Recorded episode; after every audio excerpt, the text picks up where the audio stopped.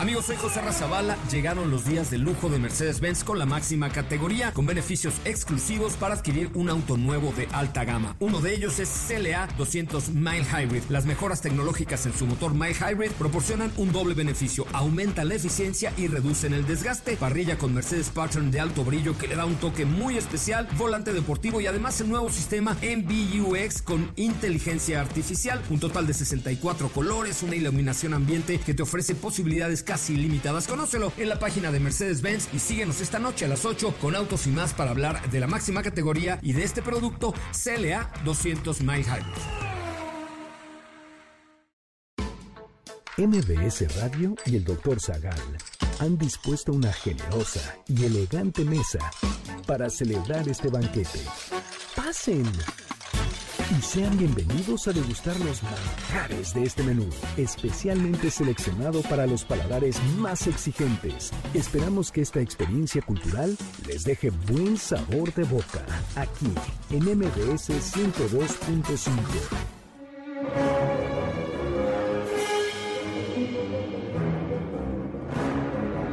¿Desde cuándo existe la piratería? ¿Por qué se le llama la mar al mar? ¿Hay lugar para las mujeres en el mar? ¿Qué personaje literario está inspirado en Elisa de Tiro? ¿Qué mujer pirata salió bien librada de la batalla de Salamina? ¿Qué significa la palabra náusea? ¿Qué mujer pirata le hizo la vida difícil a los romanos?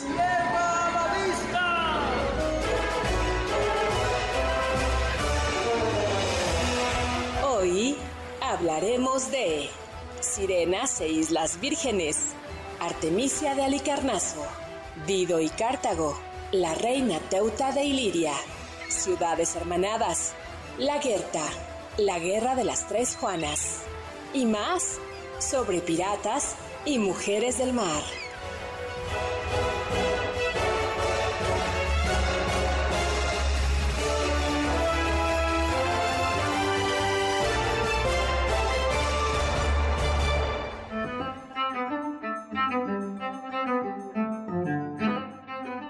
Forasteros, ¿quiénes son? ¿De dónde han llegado navegando por húmedos senderos? ¿Vienen por algún negocio o andan por el mar, a la aventura como los piratas que divagan, exponiendo su vida y produciendo daño a los hombres de otras tierras?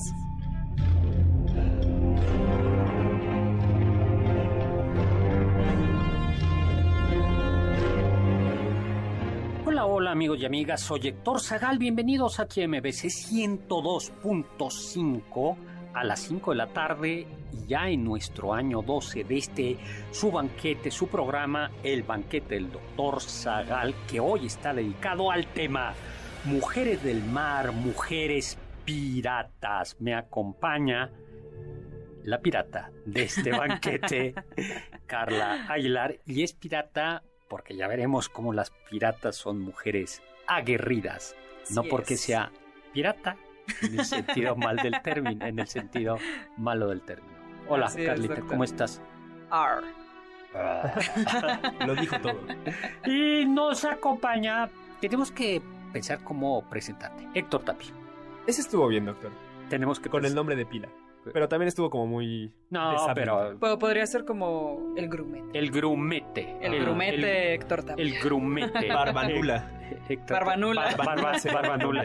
Porque para los que nos vean, el querido Héctor Tapia tiene muy poca Después de barba. 20 es aún 25 un joven imberbe. de- Ya llegará. Ya llegará. Con una gran Claro. hazaña. Oye, pues hoy eh, el tema nos lo sugirió Carla Aguilar y encontró Carlita un magnífico libro de Laura Suk Duncombe que se llama Mujeres Piratas, las princesas prostitutas y corsarios que gobernaron los siete mares, del libro del Fondo Cultura Económica, un super libro, ¿no? Sí, maravilloso. Excelentemente bien escrito y tiene muy buenas referencias, doctor. Pues vayamos cuanto antes a hablar de piratería. Eh, la piratería, al parecer, comparte con Homero su lugar de nacimiento, el mar Mediterráneo. Ya desde la edad de bronce, cómo olvidarla, ¿no? Allá por el 1300. ¿Le tocó, doctor? Sí, me tocó la edad de bronce. Fue, luego vino la de hierro, que esa no me sentía a gusto. Esa fue, No fue su mejor momento. no, no fue porque ese era, todo el mundo era muy bravo y no se escribía en la edad de hierro. Entonces, pero la de No, bronce no le más- gustó. Sí. Eh, eh, pues ya desde la edad de bronce el Mediterráneo era un hervidero de piratas. ¿De dónde viene la palabra pirata?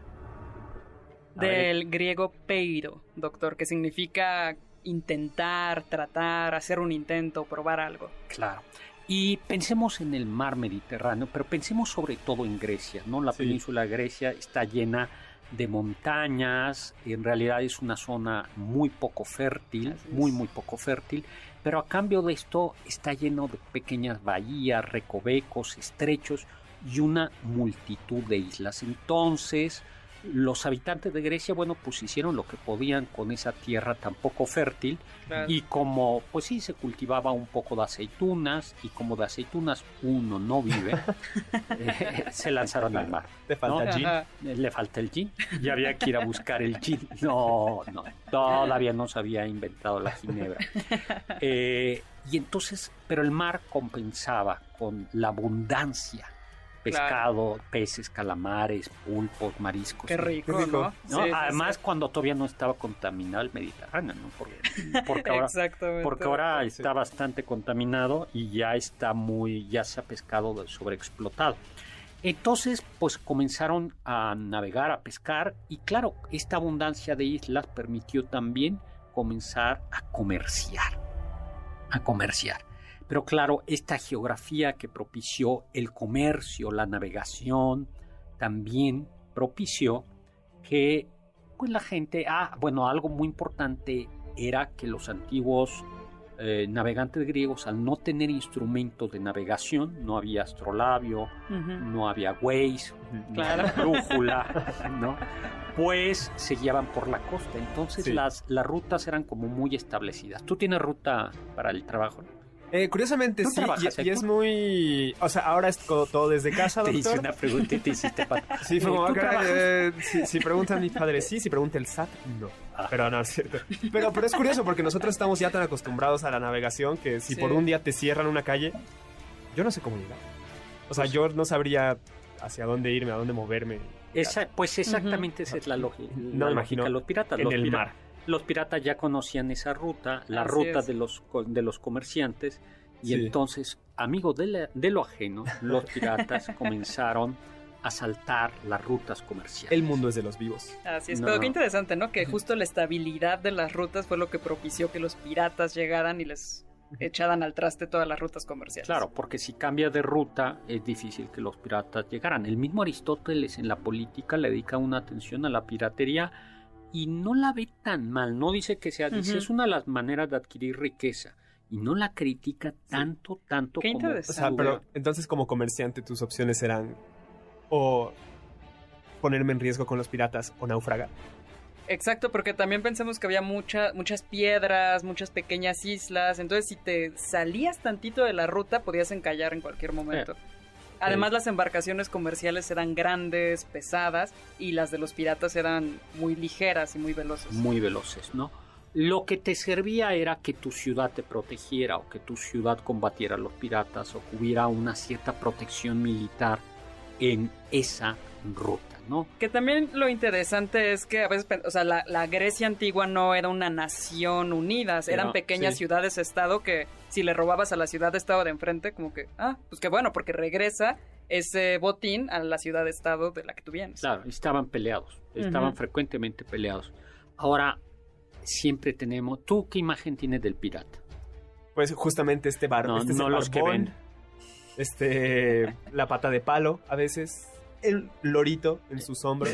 Pero así como esta suciedad, este ojo de vidrio. Johnny Depp, Básicamente ¿no? Cayéndose de Disney- borracho también. Justo Disney fue el que moldeó mi, mi concepción de los piratas. Sí, que ya platicaremos en otro programa. Y a mí no me caen nada Para bien. mí, las mujeres piratas son Penélope Cruz, Y Keira Knightley. Knightley. Ajá, para mí así se ve una mujer pirata.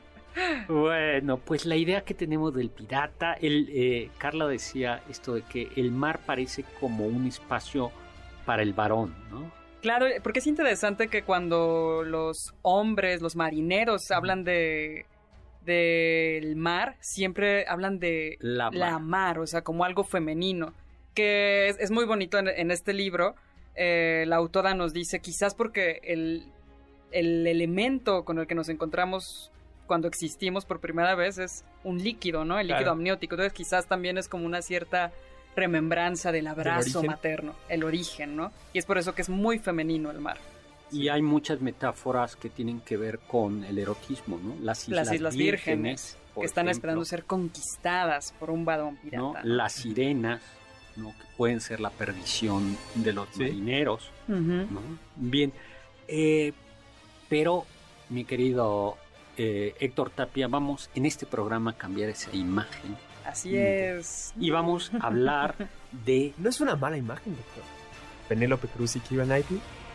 Bueno, no, tiene razón. Eh, No, Eh, también está esta segunda parte de 300, Eva Green, interpretando a Artemisia de Claro, que- O sea, Tiene razón. Me voy a quedar con esta imagen. Bueno, son muy buenas imágenes, porque no están chimuelas, o sea, Exacto, hasta el momento es como, parece que sí se baña. ¿dónde me apunto para Pues vamos pirata? a hablar de la primera pirata, ¿no? Artemisa primera de Caria, reina de Alicarnaso, ¿no? Que era eh, reina, eh, era su madre era cretense y eh, su padre era funcionario de, de, de Alicarnaso, una ciudad costera en la actual Turquía. Y allá por el año 500, Artemisa se casó con el rey de Alicarnaso, con quien tuvo un pequeño, un hijo, pero, sin, pero murió el rey. Artemisa se hizo con el trono de Alicarnaso y entre los deberes de esta reina estaba luchar contra las ciudades enemigas. Eh, cuando Caria cae bajo el imperio persa, Artemisa se convierte en su aliada. Y entonces Carla nos va a platicar de lo sorprendente de esta mujer.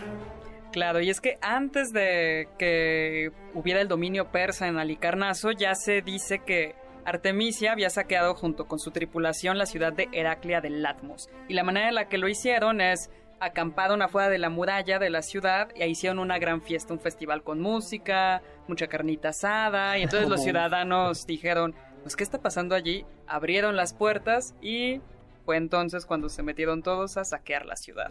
O sea, que descuiden de la... de- hay la que desconfíen de las fiestas. Sí, sí, sí, cuando el vecino está haciendo mucho ruido, mejor no, no se asomen. Luego, eh, y luego cómo pasa, el- ah, eh, eh, bueno, el rey persa, Jerjes, invade eh, Grecia y le dice a Artemisa que tiene que, que ir, Ujú. ir con ella. Eh, los persas eran muy malos para el mar, eran, eran guerreros eh, de tierra, nos tenemos que ir a un corte y vamos a platicar qué es lo que le dijo Artemisa al rey Jerjes, esta mujer pirata, mujer guerrera. Del diccionario del doctor Zagal.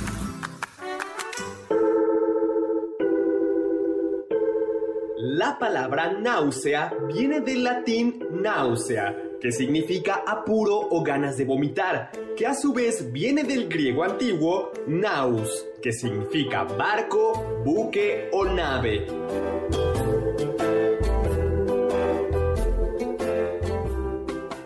Ponte en contacto con nosotros en nuestra página de Facebook, Doctor Zagal. Ya volvemos a este banquete después de un ligero entremés comercial. Ya volvemos a este banquete después de un ligero entremés comercial en MBS 102.5.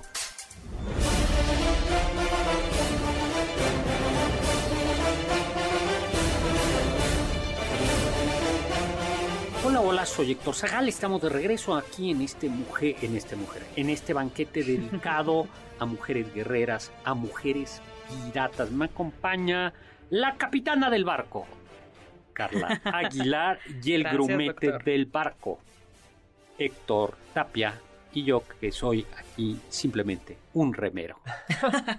Es el capitán. un- un Claro, doctor, es el capitán. Bueno, Pues pues tiene que hundir con la nave. Gracias. Ah, no, pero yo quiero compartir responsabilidades. Nos hundimos todos. Bueno, entonces Jerjes I, rey de, de Persia, rey de Persia, decide invadir la Grecia, la península griega. Eh, y para eso planeaba vencer a la armada ateniense. Los atenienses eran grandes navegantes, habían construido su imperio gracias a su flota. Los persas, como les decía, en cambio eran navegantes novatos. Eh, incluso los griegos tenían unos barcos muy buenos, manejables, que tenían un espolón, eh, se llamaban trirremes. Eh, los persas no tenían, en cambio, esa habilidad y tenían que depender de sus aliados. Cuenta la leyenda, bueno, ¿y por qué no nos platicas? Ya puse como la mesa y dónde, qué es lo que pasa aquí con Artemisa y Jerjes.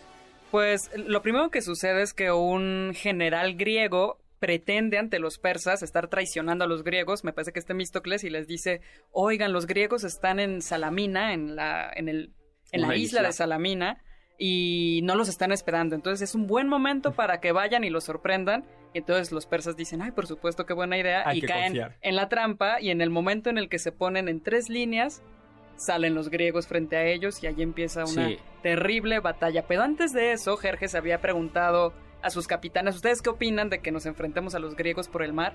Y todos le dijeron, sí, sí, maravillosa idea, excepto Artemisia. Le dice, mejor hay que mantenernos en tierra, que es donde estamos ganando terreno, porque pues por la mar jamás los vamos a vencer. Y le dice, ahora te valoro más que nunca, Artemisia. Muchas gracias. Y aún así decide ir. ok. No, bueno. ¿Le, calentaron el oído? Los demás sí, o sea... sí, vamos. vamos. Sí, sí, vamos. resulta que caen en la trampa. Pero entonces Artemisa va viendo que los atenienses están hundiendo a los barcos persas y esta mujer, y por eso es pirata, tiene una jugada magistral. Dice, eh, a ver, yo soy aliado de los persas, los barcos persas se están hundiendo, los atenienses nos están dando hasta por debajo de la lengua, más vale decir aquí huyó que aquí, murió.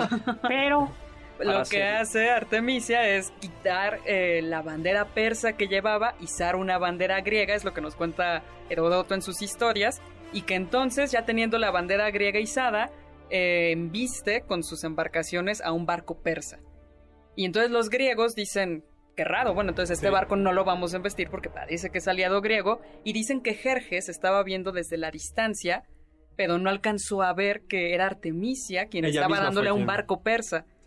Y, pero la, vio con tanta, con tanto fervor, con tanta enjundia en la batalla que dijo, mis hombres se han convertido en mujeres y mis mujeres se han convertido en hombres en esta batalla. Mm, maravillosa jugada. Maravillosa jugada. Y entonces logró huir. Así es. La dejaron y dijeron, así es de los nuestros.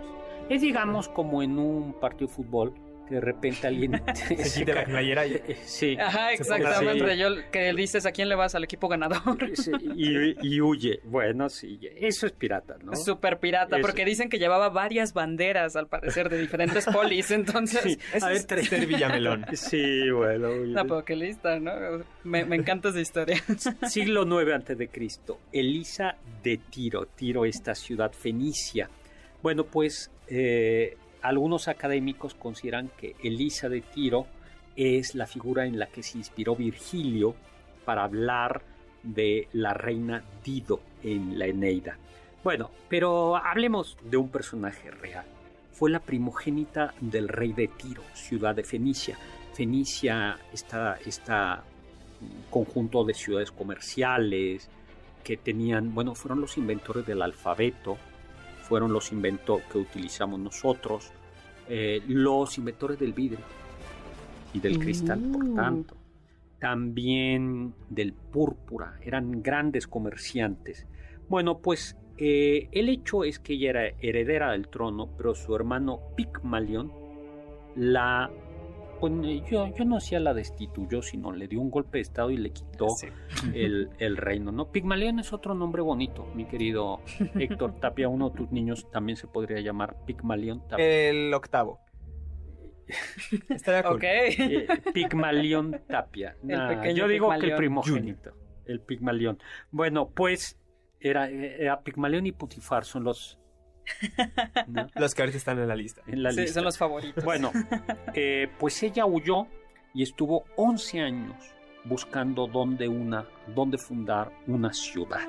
Y entonces, Y entonces, navegando por el Mediterráneo, llega a la costa de África, donde fundaría Cartago, que se encontraba donde está el actual Túnez. y que se convertiría en uno de los grandes enemigos y adversarios de Roma. Cartago de Lenda ¿Y esos 11 años estuvo navegando? Estuvo navegando, eso es lo que cuentan entonces, y dicen que sí era ella quien estaba al frente de la tripulación, y eso le haría una piedra. Sí. quizás. O sea, no nave, digo, ibas navegando, Sí. te ibas deteniendo. Sí, claro. Pero lo que tenías que encontrar era un lugar que estuviera más o menos desocup- desocup- desocupadito. Claro, que O este no estaba como tú. tan desocupado porque había, e, es muy bonita la historia de cómo se fundó Cartago porque ya había una tribu y la reina eh, de- de- les dice, necesito un trozo de tierra y ellos como en burla, bueno, te vamos a dar el trozo de tierra que puedas cubrir con la piel de un buey. Y pues uno se imaginaría pues algo muy pequeño, ¿no? Pero lo que dicen que hizo Elisa de Tiro fue crear un muy muy fina, o sea, la fue como desmenuzando por así Sí. decirlo y creó un hilo muy muy largo con el cual pudo entonces delimitar el trozo de tierra que sería Cartago. Aguda, esta mujer. Así es. La reina Teuta de Iliria, que vivió en el siglo III Cristo. Eh, después de la muerte de su esposo Agrón, eh, Iliria era una ciudad-estado en la costa del Adriático, de lo que hoy conocemos como Península de los Balcanes. Bueno, pues ella subió al trono y eh, Teuta decidió incrementar la riqueza de Iliria de manera rápida y eficaz. ¿Cómo hacerle? Dando permisos de piratería a todos a todos los hombres de su armada. O sea, hacer legal algo ilegal. Sí, o sea, Mm, dijo, básicamente. se vale, si eres, Ujú. si eres eh, amigo o enemigo, el, la Que eso es lo interesante, que dijo, no importa si estamos en paz con esta ciudad, tú saquea, pero tienes que traer el botín a casa. Es que eso es lo Como un permiso para robar. Sí, Sí, básicamente Vaya, es sí. eso. que, eh, que es, digamos, la diferencia entre la piratería y la guerra, es que en la guerra tú le declaras, se declara la guerra una ciudad a otra y tenías, eh, entre comillas, derecho, decías, yo voy contra tus naves, pero si te encontrabas con las naves de otro que no era mm, de tu, que no era adversario tuyo, tuyo Sí. lo tenías que, que que dejar en paz. Bueno, uno de los escándalos que hubo ahora, yo no he seguido, dado seguimiento puntual a la guerra ucrania, es entiendo que hubo tres o al menos dos barcos de bandera panameña que fueron hundidos por los rusos en el Mar Negro, me parece. Eso, eh, por, eh, de- de- vamos a ver, en Sí. una guerra no debe de pasar. ¿no? Bueno, ojalá no hubiera guerras. Pero, eh, pues Sí, pero esta reina. Teuta eh, com- comenzó a legitimar la piratería. Así es. Y descubrieron además algo bien importante, era que muchas de las ciudades griegas se llamaban, tenían una ciudad gemela. Es decir, había un puerto, una ciudad puerto y una ciudad terrestre. El caso típico es la ciudad de Atenas y su puerto estaba el- era el Pireo. Eh, y las fuerzas estaban en la ciudad terrestre y el puerto Ujú. estaba relativamente descubierto.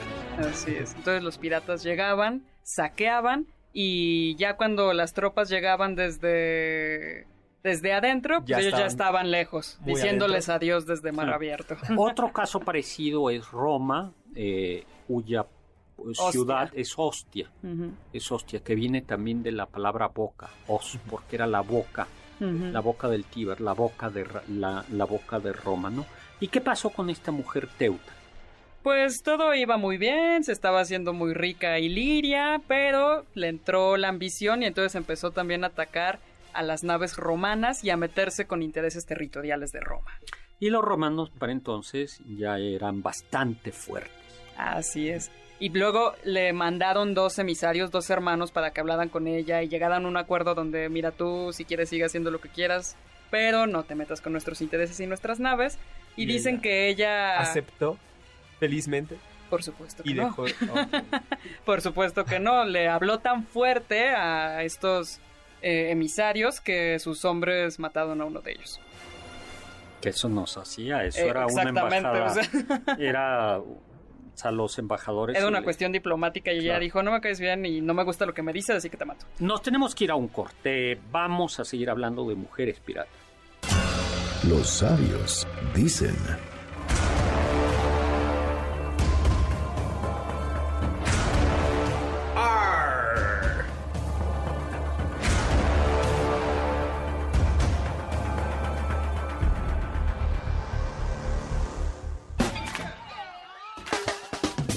¿Faltaste alguno de nuestros banquetes? ¿Quieres volver a degustar algún platillo? Escucha el podcast en mbsnoticias.com. MBS 102.5. ¿Tienen algún comentario? Pueden contactar al chef principal, el Dr. Zagal, en Twitter, arroba hzagal.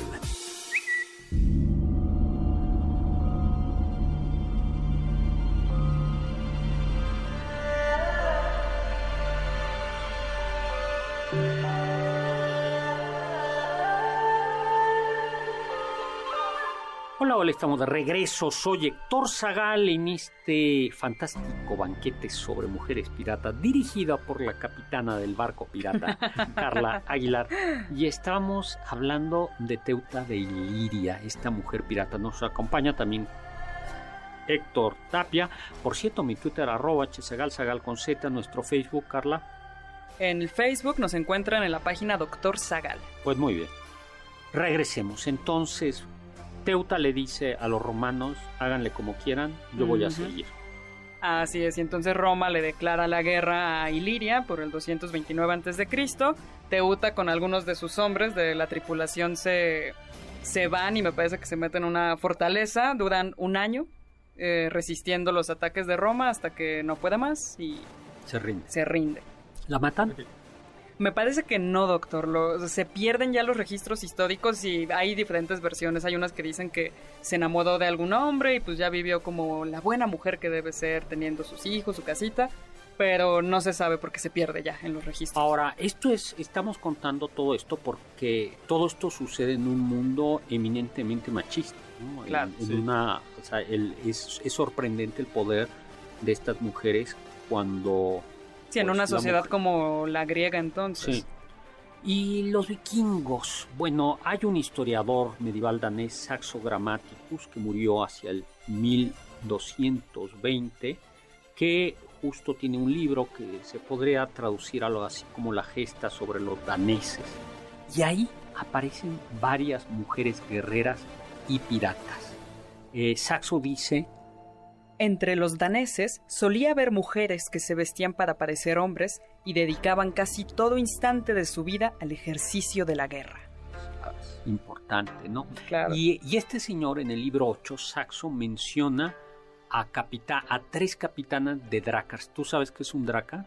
Eh, o sea, lo he escuchado, doctor, y donde lo he escuchado es, creo que es una competencia, pero de motos o algo así, me parece.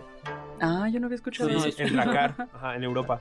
Ah, Oh. No, ese es Dakar. Dakar, ah, caray, esa fue mi Dakar, dislexia. sí, Entrando, ese es Dakar. sí. Un- breve Dakar. lapsus. Sí, que es Dakar, que es una Es que hay muchas, hay ciudad. muchas letras en el abecedario. Este Dracar con doble A, ah, creo que con doble A y doble K, o al menos con doble K. Con doble Dra- K, El. Dracar. Sí.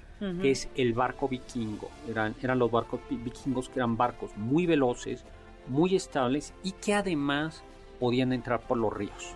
Así es. Esto era importantísimo porque entonces no solo saqueaban en Europa las ciudades de la costa, sino entraban por los ríos y saqueaban las ciudades Así de- fue como vencieron, por ejemplo, Londres y París, cayeron justamente por eso. por los, por los dracas.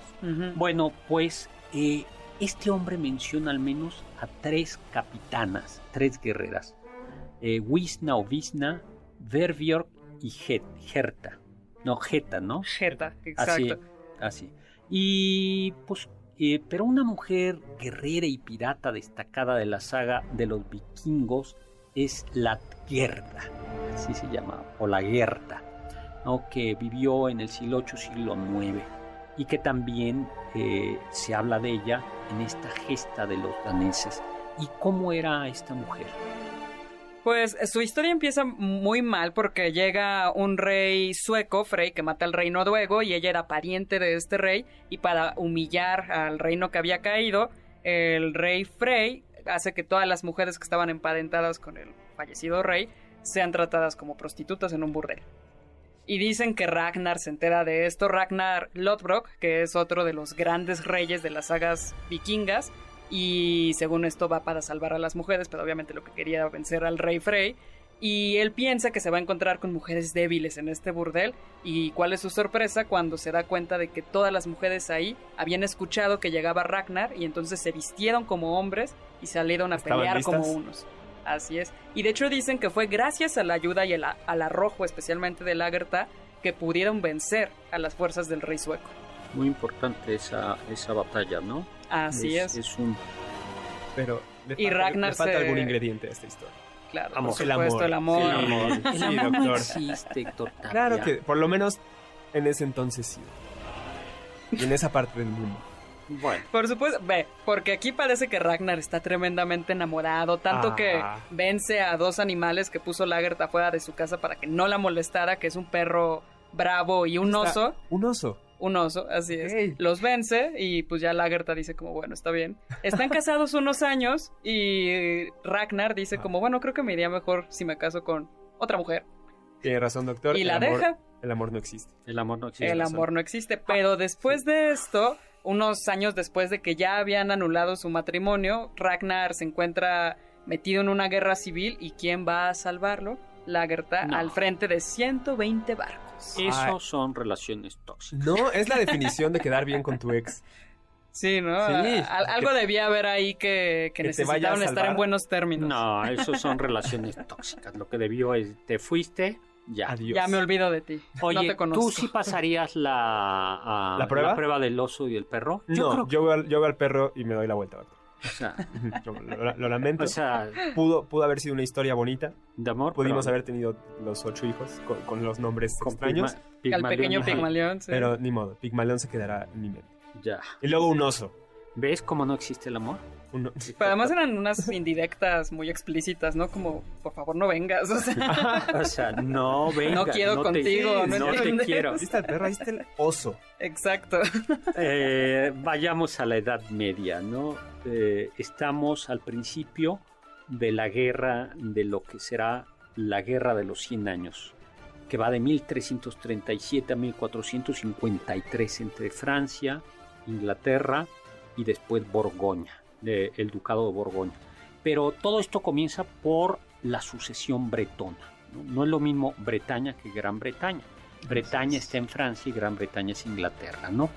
Eh, y en esta sucesión, en esta guerra de sucesión por esta, este señorío feudal bretón, por Bretaña, aparecen tres Juanas, ¿no? Eh, hay que recordar que Bretaña era un estado feudal, por tanto independiente o autónomo, eh, leal, decían, más que leal a Inglaterra y más que leal a Francia, era leal a sí mismo, los bretones, ¿no? Y eh, bueno, muere el, se desata el problema de la sucesión, mu- muere el duque de Bretaña, Juan III, sin descendencia, y co- a- comienzan a aparecer los candidatos legítimos. Así es. Y aquí es donde aparecen varias mujeres. Así es, pues se dice, o sea, la primera que alzó la mano diciendo mi tío me dejó el ducado es Juana de Petitbert, que estaba casada con Carlos de Blois, que era sobrino del rey Felipe VI de Francia. Ah, pues era, tenía buenas cartas. ¿no? Por supuesto. Sobri- sobrina del duque, Ajá. sobrina del duque y Pues casada con el sobrino de- sobrina política del rey de Francia. Y luego es. estaba su medio hermano Juan de Montfort que estaba casado con Juana de Flandes. Pero Pero pues aquí son, son dos casas que se van a enfrentar Sí. y las dos tienen ba- bastante bien, ¿no? O sea, medio hermano, tu sobrina y los Montfort estaban siendo apoyados por Inglaterra. Eduardo III de, de Inglaterra. Pero lo interesante es que em, Francia, estando más cercana, pues estando en el continente, pues eran los, los que tenían más fuerza. Pero lo que empezaron a hacer es que Juan de Montfort, junto con Juana de Flandes, se fueron a la capital y todo el mundo los quería. Y entonces lo que pasó es que el Tribunal de Pares en París dijo, pues eso no está bien, es como una mala campaña, así no se juega, ¿no? y eh, le dijeron a Juan de Montfort, ven porque te vamos a, a juzgar como que no estás haciendo bien las cosas, no se ha decidido. Aplicar la de, pues ya estamos aquí. Ajá, exactamente. Ah. Y nosotros somos quienes vamos a decidir en esta contienda quién se va a quedar, si Francia o Inglaterra con Bretaña. Y lo que hacen es que matan a Juan de Montfort. Y Juana de Flandes arde en cólera y entonces...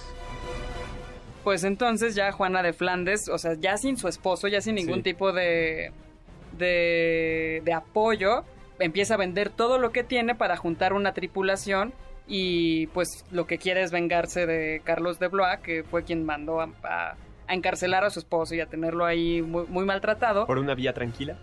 Por supuesto que no. va juntando, me parece que se va a Inglaterra, junta una flota de tres barcos. Vende todo lo que tiene. Vende todo lo que tiene para juntar, para irse a Inglaterra, pedir el apoyo de Inglaterra y tener esta flota.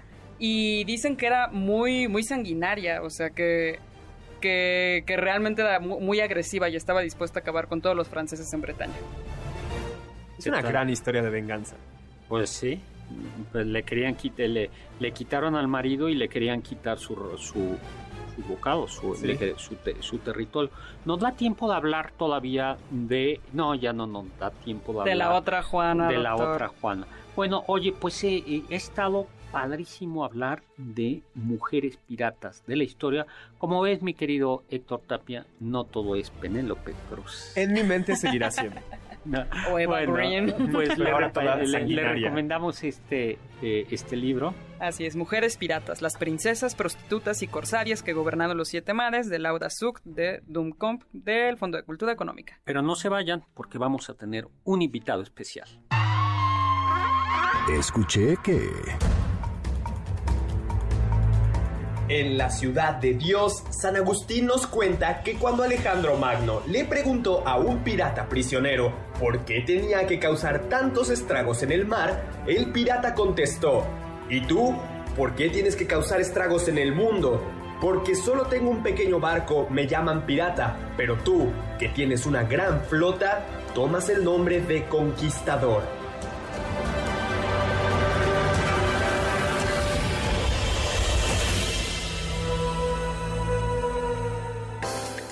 ¿Están disfrutando el menú?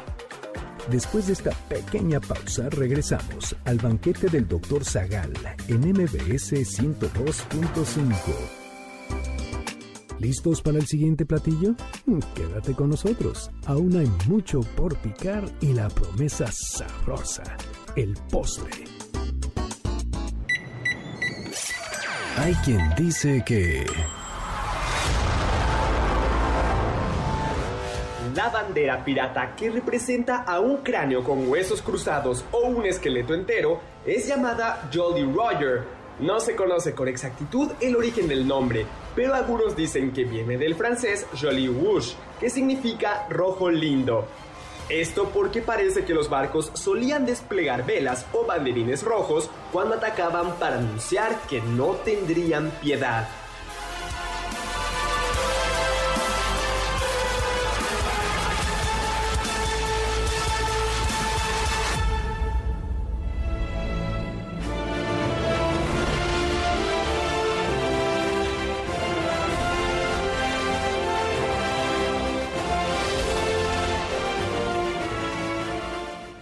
Como nunca, es venerable tu esencia y quebradizo el vaso de tu cuerpo, y solo puedes darme la exquisita dolencia de un reloj de agonías, cuyo tic-tac nos marca el minuto de hielo en que los pies que amamos han de pisar el hielo de la fúnebre barca.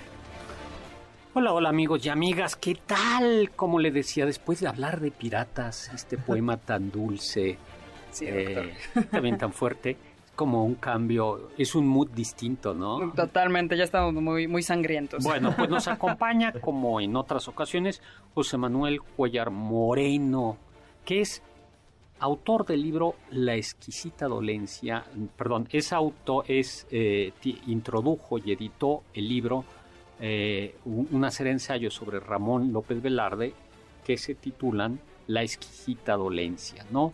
La exquisita dolencia, ensayo sobre Ramón López Velarde, eh, Emilio Uranga, edición, introducción y notas de José Manuel Cuellar, publicado por Bonilla Artigas. ¿Cómo estás, José Manuel? Doctor, pues muy bien, qué gusto estar acá y, pues trayendo otro mood al programa. Sí, sí. Comenzamos con un bonito poema de López Velarde. Yo de López Velarde siempre me acuerdo de aquello que dicen, eh, tú me dirás si es verdad o no, que decía, soy católico, pero lo que se me da muy bien es el credo, no tanto así los mandamientos. Sí, suena que podría ser, casa perfectamente con su poesía y este poema que nos leyó Carla con su excelente voz pertenece al poemario Zozobra de 1919, que qué bonito poemario y qué bonito título, no sé si estén de acuerdo conmigo. Sí, por supuesto. Oye, a ver, José Manuel, platícanos entonces, ¿de qué trata? Esta es una colección de ensayos de Emilio Uranga, este filósofo y escritor eh, del siglo XX, polémico en muchos sentidos, un filósofo lo mexicano, ¿no? Eh, y tú has editado, introducido y anotado esos ensayos, ¿no? Sí. ¿De qué va? Como Bueno, les platico un poco de qué va la exquisita dolencia. Es un libro donde yo me di a la tarea de hurgar eh, como gambusino, como de estos mineros en las hemerotecas, buscando todos aquellos textos de Emilio Uranga sobre Ramón López Velarde. Es una tarea titánica, pero de verdad que muy satisfactoria, porque hubo agujas, no solamente una, sino varias agujas en ese enorme pajar. Oye, ¿cuál es la importancia? Una pregunta. ¿Cuál es la importancia de López Velarde? Porque uno no es un, no es un poeta revolucionario, sin embargo es como el poeta mexicano, es uno de los grandes poetas mexicanos después de la revolución. Yo diría que son dos las lecciones muy vigentes de López Velarde. En primer lugar, ya lo vimos, su poesía es un ungüento, es un bálsamo, que en esta época de guerra, en esta época de pandemia, hace muchísima falta. López Velarde era un poeta, pero no se dejaba fascinar por la llamarada del sol, sino por la llamarada del clavel. Tiene esta sensibilidad y este, este vínculo con su terruño que todavía despierta en nosotros muchas nostalgias, muchos sentimientos y arraigo, pero también esto no se nos tiene que olvidar que es un poeta nacional, pero eso no quiere decir nacionalista. A ver, ¿cuál es la diferencia? él tiene una concepción intimista de la política. Él le toca vivir la Revolución Mexicana, pero la Revolución Mexicana nos dice muy claramente no tiene que ser un cambio de personas en el poder. Eso no es la política ni una revolución. Tiene que ver con un cambio de mentalidad, con un cambio de sentimientos, con un cambio de corazón. Oye, es de una enorme actualidad esa idea, ¿no? La, una, una transformación no es cambio de personas, sino es cambio de corazón. Hay que decirlo tal cual, una transformación es una revolución de las conciencias. Esa es una frase que pudo haber bien dicho Ramón López Velarde. ¿Qué tal? Estás haciendo de Ramón López Velarde. Este, en este programa no hablamos de política, pero lo estás haciendo como el, como el poeta nacional, entonces. bueno, debo decir que esta es en buena medida la lectura de Emilio Uranga, este personaje eh, que nace en el 21. Es bien curioso López Velarde fallece en junio de 1921 y en agosto nace eh, Emilio Uranga. Es decir, no son mm. contemporáneos, pero la conjunción de sus existencias forma exactamente un siglo y es una coincidencia que no quería dejar pasar. Oye, aunque ya nos has hablado en otras ocasiones de Emilio Uranga, cuéntanos un poquito más de Emilio Uranga. ¿Quién es? ¿Por qué? A ver, ¿por qué te ha consumido la existencia. Porque ha dedicado, eh, ha dedicado horas. y horas de su vida. Tantas horas y tantos desvelos investigando a Emilio Uranga. Bueno, él es un niño terrible de la filosofía mexicana. Él a finales de los 40 introduce autores franceses como Jean-Paul Sartre, como Merleau-Ponty, es decir, este existencialismo francés ateo, demoníaco, y eso causa un revuelo en la capital, en la Ciudad de México pero después va a tener una trayectoria muy curiosa. Se va a Alemania, va a estudiar con Heidegger, se va a desencantar un poco de la filosofía y va a regresar a México a finales de los 50 para hacerse asesor de presidentes, consejero presidencial. Lo va a hacer de López Mateos, de Díaz Ordaz, de Luis Echeverría y de López Portillo. Él tenía una columna en el periódico que era muy temida y admirada, era inclemente, uno de estos escritores que mojan la pluma en veneno. Em, y es un estilo fascinante pero no solamente era crítico, no solamente era, era consejero presidencial, filósofo, también era un gran lector. Era un gran lector de poesía y ahí su poeta de cabecera es Ramón López Velarde. Oye, eh, ¿cuándo vas a presentar este libro? Este libro lo vamos a presentar porque el doctor también estará presente, estará acompañándome en la presentación el domingo 27 de marzo en la Feria Internacional de Lectura de Yucatán. O sea, mañana. Mañana. Pero mañana va vamos a estar Va a ser digital a las 11 de la mañana. Pueden seguir la transmisión por Facebook eh, arroba la filey, así todo junto, arroba la filey, nos encuentran en, en Facebook, yo también lo voy a compartir en mis redes, José Manuel Cuellar, JM Cuellar M, para que nos sigan, para que sigamos leyendo poesía y hablando de este cruce tan fascinante entre, entre versos y política. Y lo compartimos también en nuestro Facebook. Así Oye, a ver, veo que hay ahí unos ejemplares que vamos a regalar, ¿no? Porque Sí. los trajiste para regalar. ¿Qué hacemos, Carla, Héctor? Por Twitter, mm, eh, pues hoy, de una vez, hoy, hoy sábado, quien nos mande, eh, quien me mande un mensaje, de que el, el- el- a ver qué pregunta o qué hacemos. Ah, ¿Algún Mm. poema? Algún poema. Algún- Ahí está. algún quien, poema, co- ¿no? quien de Ramón compa- López quien- Velarde. quien comparta lo- las primeras tres personas que a mi Twitter, arroba hsagal, sagal con z, compartan algunos Sí. versos o sus versos preferidos de López Velarde, no, no el poema completo, versos preferidos, Ok. eh, pues se los vamos a dar. ¿no? ¿Como mensaje directo, doctor, o que lo... que lo publiquen y ya luego Y lo etiqueten a usted. y me etiqueten. Sí. y ya les digo quién ganó y ya nos ponemos de acuerdo. ¿Es el- virtual su participación entonces? Sí, sí, Me los sí. imaginaba con su taquito de coche. Bueno, igual virtual este, lo, Oye, lo podemos hacer. Ay, sí, tenemos está. que ¿O su regresar. marquesita? Sí, qué buena la Sí. marquesita. ¿Tú las has probado? Qué bueno, sí, claro, me encanta. ¿Tú las has probado? No, doctor, no las he Son probado. muy buenas. Sí, Me echaré una mientras veo la Rellenas de queso. eh, ay, ¿cómo se llama? De este queso holandés. Sí. Qué buenas. Bueno, no, no son rellenas de queso holandés. Están Está- hechas con el queso holandés. ¿No? O es- Son, son deliciosas. Bueno, oye, pero sigamos no hablando de marquesitas. Eh, ¿qué me- ¿Y qué agrega? ¿Qué, ¿Qué es lo que agrega Uranga a López Velarde? Pues bueno, ahora que hablábamos de zozobra, ¿no? Eh, eh, es una palabra muy bonita con una etimología que tiene cierta dimensión filosófica, ¿no? Viene del latín sub, eh, encima, y viene de, de- perdón, sub, debajo, y supra, encima. Entonces es una palabra que indica movimiento, pero también indica para Emilio Uranga una cierta condición existencial. El hecho de que nadie sabe lo que le aguarda a la vuelta de la esquina, y esta es la verdadera condición humana, una verdad terrible, pero que no nos tienen que recordar en la actualidad, pero que hay que vivir con entereza y con responsabilidad. Digan, después de la pandemia, ¿no? Vivimos claro. dos años, hemos vivido la zozobra y En ahora... zozobra, ¿no? Este estado pendular, el péndulo, que era otra de las metáforas preferidas de Ramón López Velarde. Y tú dices que Emilio Uranga pone esto sobre la mesa, es- hace este rescate, ¿no? Claro. Eh, López Velarde. ¿Por qué la exquisita dolencia? Bueno, la exquisita dolencia es un verso que tomo prestado de Ramón López Velarde y que resume en buena medida la concepción de la vida. La vida es una penuria. En algún momento López Velarde dice, yo soy como una nave de parroquia en penuria, solitaria, ¿no? ¿Ves, Héctor Tapia? Eso es lo que yo digo. Yo me identifico también No, tú no. con... Tú, tú vas como en el yate fiesta. Pero, Pero en el fondo no es un derrotismo, ¿no? Sí somos cuerpos vulnerables, atravesados por el azar, pero eso es lo que le da sabor a la vida y es el combustible también de nuestros actos. Escucha, Héctor Tapia. Escucha. La Lo vivo diario. Oye, ¿tenemos algún poemi, eh, algún poe, alguna parte que quisiera que leyera Carla? A ver, doctor, a mí, me, a mí me gusta mucho esta parte de la suave patria. Patria, tu superficie es el maíz, tus minas el palacio del rey de oros, y tu cielo, las garzas en desliz y el relámpago verde de los lodos. El niño Dios te escrituró un establo, y los veneros de petróleo el diablo. Es fuerte. Es fuerte, claro, esto lo escribí antes de la expropiación petrolera, pero El, el petróleo como la maldición de México. como la maldición de México.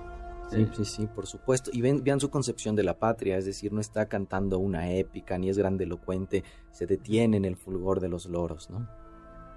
Pues al fin yo creo que la patria tiene que ver más con eso que con retiemble en su centro la tierra, ¿no? Totalmente. Sí, o sea, es el, el olor de la panadería. No, No. tanto el rugir de los cañones. cañones, ¿no? Patria para ti, ¿cuál es el olor de tu patria? Héctor, rápido. El maíz sonó bien, o sea, una tortillería. Carla. Claro, chile picante. Tú. Híjole, el, el pastor. Ah, El ahí taco de pastor. Sí. El taco de pastor es el olor de... Yo pensaría en cierto olor del maíz, ¿no? Cierto Sí. olor de la tortilla.